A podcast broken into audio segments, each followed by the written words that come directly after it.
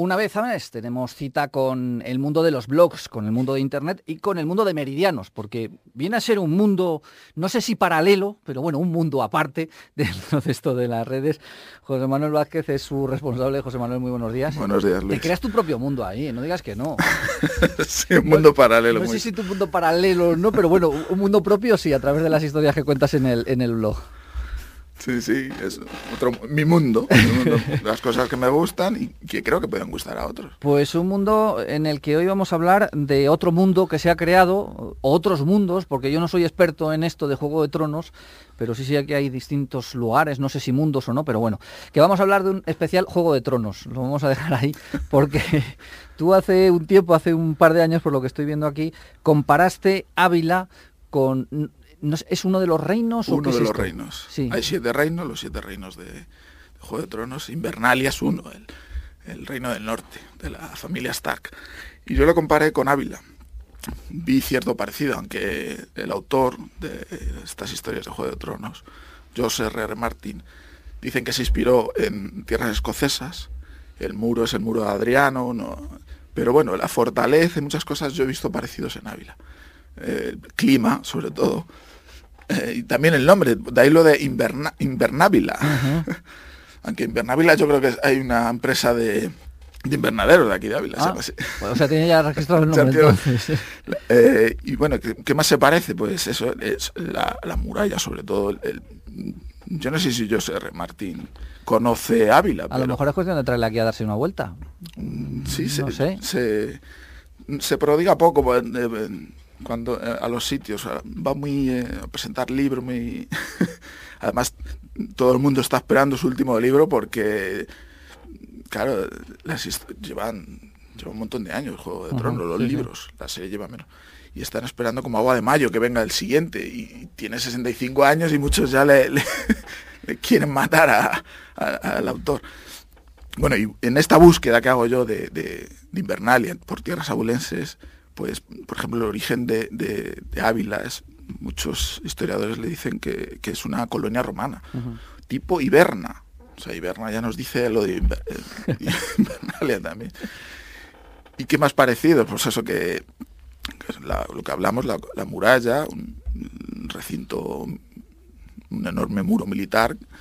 Eh, también, por ejemplo, eh, es la capital del norte, nosotros no somos la capital del norte, pero sí que el clima... Lo que... No tenemos fama de ser la capital más fría. Sí, eso sí, eso sí. O sea, bueno, ahí añadimos algo. Y qué más, la, la, fortaleza, por ejemplo, en los dos sitios, aunque eso pasa mucha fortaleza realmente, da la plaza, la principal plaza da al, mercado, la plaza del mercado, que aquí sería el mercado grande. O sea, coincidencias también, claro, luego más irónicamente digo que aparte de que el, clima es parecido, hay señores feudales, abundan los lobos, los cuervos y gente vestida de negro también, ¿no? Y que también se forma aquí la guardia de todo el reino aquí la, la, la, policía. ¿Cómo se forma en, el reino bueno, además, para que haya una relación más directa, has puesto aquí en esa entrada un par de fotomontajes, no sé si son tuyos o, son inspirados, en el que, por ejemplo, hemos sustituido a la imagen de Santa Teresa que está delante de la muralla por el, trono este que es el símbolo del trono de hierro de, los siete reinos. De... Y has puesto aquí al dragón y a esta chica que no sé cómo se llama, ¿cómo se llama la eh, eh, ¿cómo se llama? La reina de dragones, la madre de dragones. Bueno, pues eh, eh, ahí los has puesto en los cuatro postes. No son fotos mías, esa por ejemplo es del grupo que hizo que se, disfrazaron para la, sí, sí, el, mercado medieval. El medieval, de su Facebook está cogida esa foto, por ejemplo, y la otra también. La otra, la primera, que pongo ahí, que es el gran muro que, que está junto al gusto de Segovia y luego el desvío para Invernalia, que sería Ávila, ese también es otro, otro fotomontaje. Son fotomontajes que hay por, por la red que circulan comparando Ávila ¿no? con, Invernalia. Bueno, pues si tienen interés, eh, entren porque es curioso este, esta entrada que es de febrero del año, de hace dos años, de 2013, cuando, cuando José Manuel lo, puso en su blog. Y al hilo de esta coincidencia o este paralelismo que él ve, hemos elegido otro par de entradas que tienen que ver con cuestiones eh, de estos mundos mágicos digámoslo así, porque una de ellas habla de Dinamarca y del trono de cuerno de unicornio del reino de Dinamarca. ¿Esto de qué va? el, cuerno de unicornio hasta recientemente, hasta el siglo XVIII, se creía que existían los unicornios. Es más, se compraban cuernos unicornios.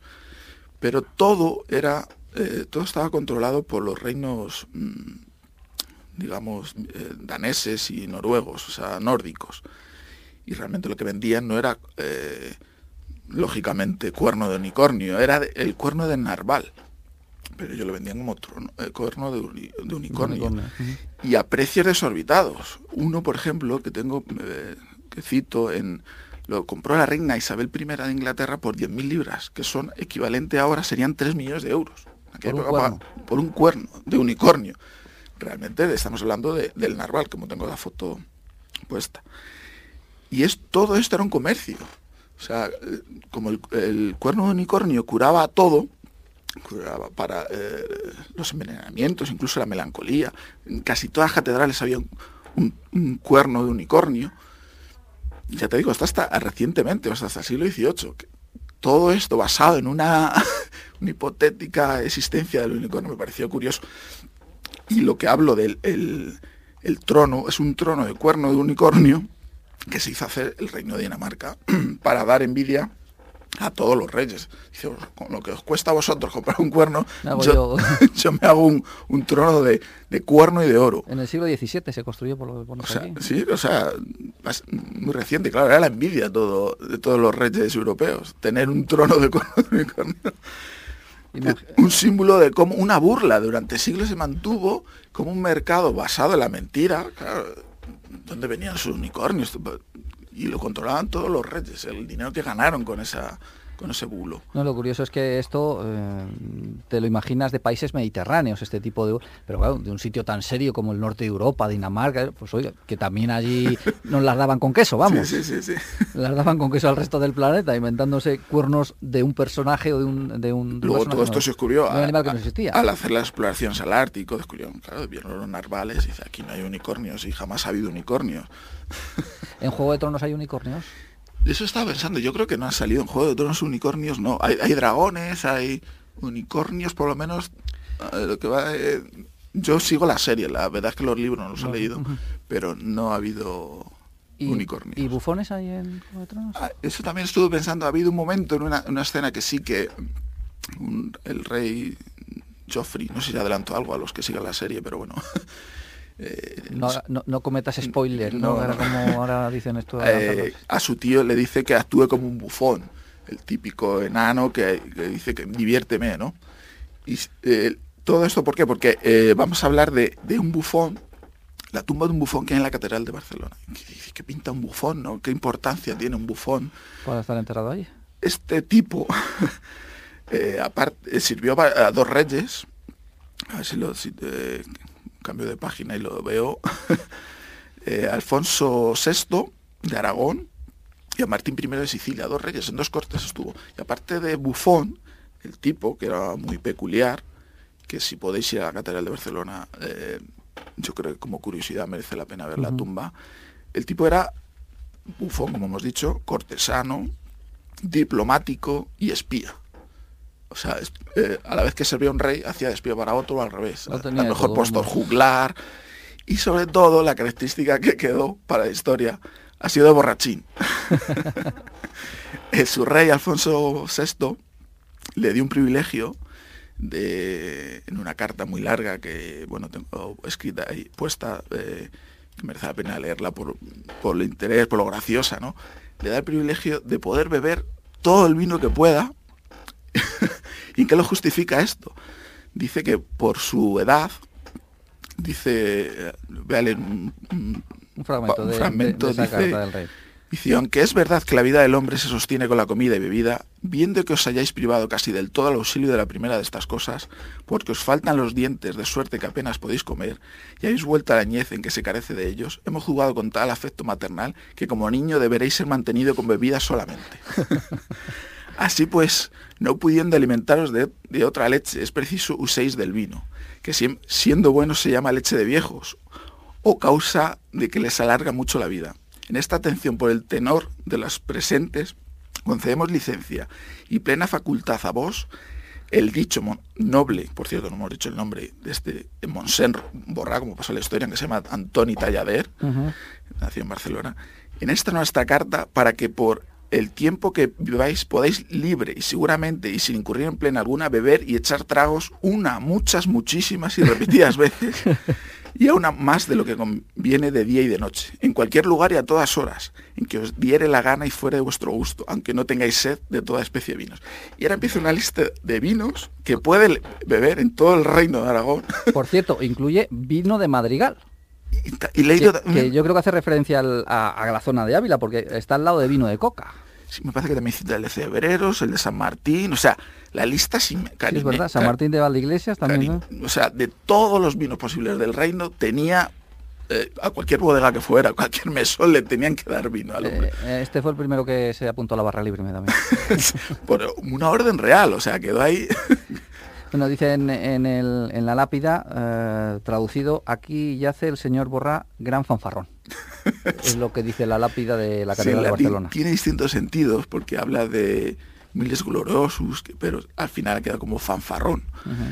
Dicen algunos que esta carga apareció en un periódico de Barcelona, que dicen que es una leyenda, aunque existe esta carta, esta se guarda en la Universidad de, de Barcelona, pero bueno, ahí queda la historia. Y como curiosidad de un bufón enterrado en una catedral, vamos, un caso único de los pocos que hay. Bueno, pues la historia de este bufón, para aquellos que vayan a hacer turismo en Barcelona, que lo busquen en la, en la catedral de la ciudad condal, porque allí aparece. Y nos vamos a despedir con música.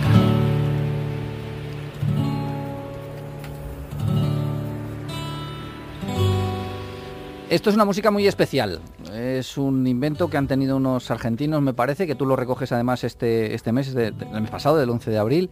Eh, ¿Esta música de dónde sale? Cuéntanos la historia. Estas notas representan em, el perfil de los Andes. Cada punto, digamos, del perfil de la silueta de las montañas lo han puesto en pentagrama adelante y los puntos de cada cordillera, y o sea, de cada pico, eh, una nota y unidas forman esta melodía. Son cientos de fotos de toda la cordillera de los Andes, que, es inmensa, desde Argentina hasta Venezuela. Y unidas han formado esta melodía, en realidad es para un anuncio de Jeep, creo que es. Pero la melodía es curiosa, ¿no? Y como tú me decías, podría servir ¿no? para, para que alguien se inspirase en las sierras de Gredos cogiendo los puntos. Hacer lo mismo. hacer lo mismo, una, una melodía de, la Sierra de Gredos.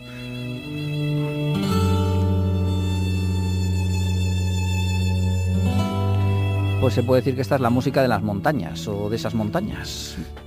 Eh, que produce las montañas, ¿no? Inspirada por las montañas. Sí, bueno, pues pones el pentagrama y luego, bueno, más o menos vas haciéndolo.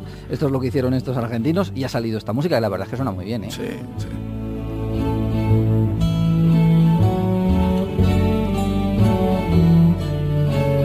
Pues nada, desde aquí estamos a algún abulense o no que se anime y que coja la silueta de la Sierra de Gredos, que puede hacerlo desde distintos lugares y que a ver qué le sale. Que... estoy pensando también con la muralla, por ejemplo, situando en pentagrama, aunque la muralla, la muralla quedaría... un poco repetitivo, ¿no? A lo mejor. No, si le haces distinto, esta, las fotos son tomadas cientos de fotos.